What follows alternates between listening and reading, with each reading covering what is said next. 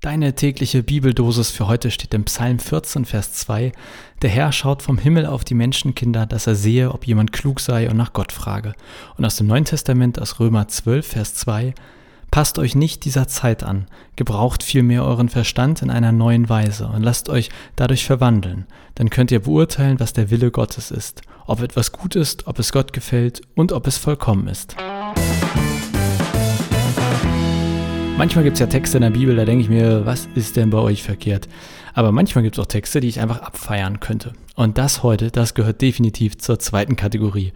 Der gute Paulus hat das an die Christen in Rom geschrieben und er sagt denen, passt euch nicht dieser Zeit an, gebraucht euren Verstand in einer neuen Weise und lasst euch dadurch verwandeln. Und die Folge ist, dass sie dann beurteilen können, was der Wille Gottes ist und dann gibt es on top noch eine Erklärung, was der Wille Gottes sein könnte.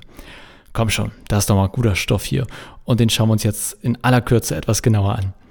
Wir tun dafür einfach so, als hätte Paulus das auch an uns geschrieben. Und er sagt, dass wir uns nicht der Zeit anpassen sollen, sondern stattdessen unseren Verstand in einer neuen Weise nutzen sollen.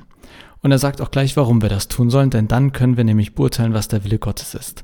Darum geht es also im Kern. Erkennen, was der Wille Gottes ist. Und wisst ihr, was ich an diesem Vers liebe? Dass Paulus sagt, du brauchst dafür deinen Verstand.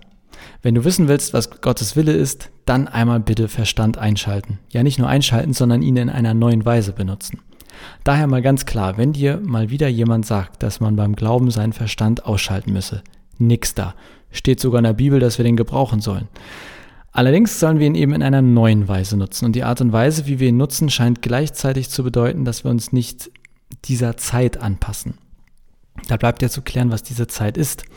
Ähm, zwei Dinge, die mir aufgefallen sind, als ich mir die griechischen Worte angeguckt habe. Ja, erstmal eine Sache. Diese Zeit ist eine ziemlich gute Übersetzung.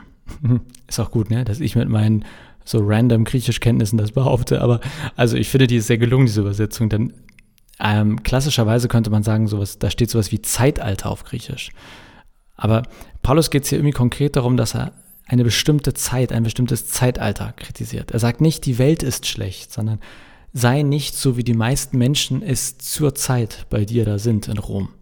Ich habe jetzt nicht herausfinden können, was er damit genau meint. Wir sind ganz grob so 50 bis 70 nach Christus und er meint dann wohl die Situation in Rom zu dieser Zeit. Was da genau schief lief, weiß ich leider nicht. Aber was ich für uns daraus mitnehme, ist, dass man das ganz gut übertragen kann. Auch heute ist es doch so, dass wir, wenn wir kritisch unser Zeitalter anschauen, unsere Zeit, doch Dinge finden, die wirklich nicht gut laufen. Ausbeutung, Ungerechtigkeit, fehlender Klimaschutz, ja, ach, da würden uns doch etliche Dinge einfallen, von denen wir sagen, die sind nicht gut. Oder die christliche Variante, das findet Gott nicht gut.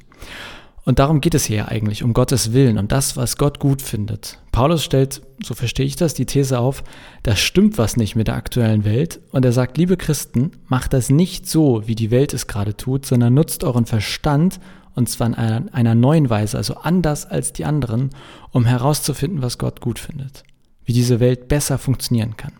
Und ich liebe diese Stelle. Das heißt nämlich, wenn du auch auf diese Welt siehst und irgendwas dir nicht gefällt, du denkst, da stimmt was nicht mit der Welt, dann sagt Paulus dir, ja genau, und jetzt Verstand anschalten und dann finden wir heraus, wie wir das in Gottes Sinne besser hinkriegen.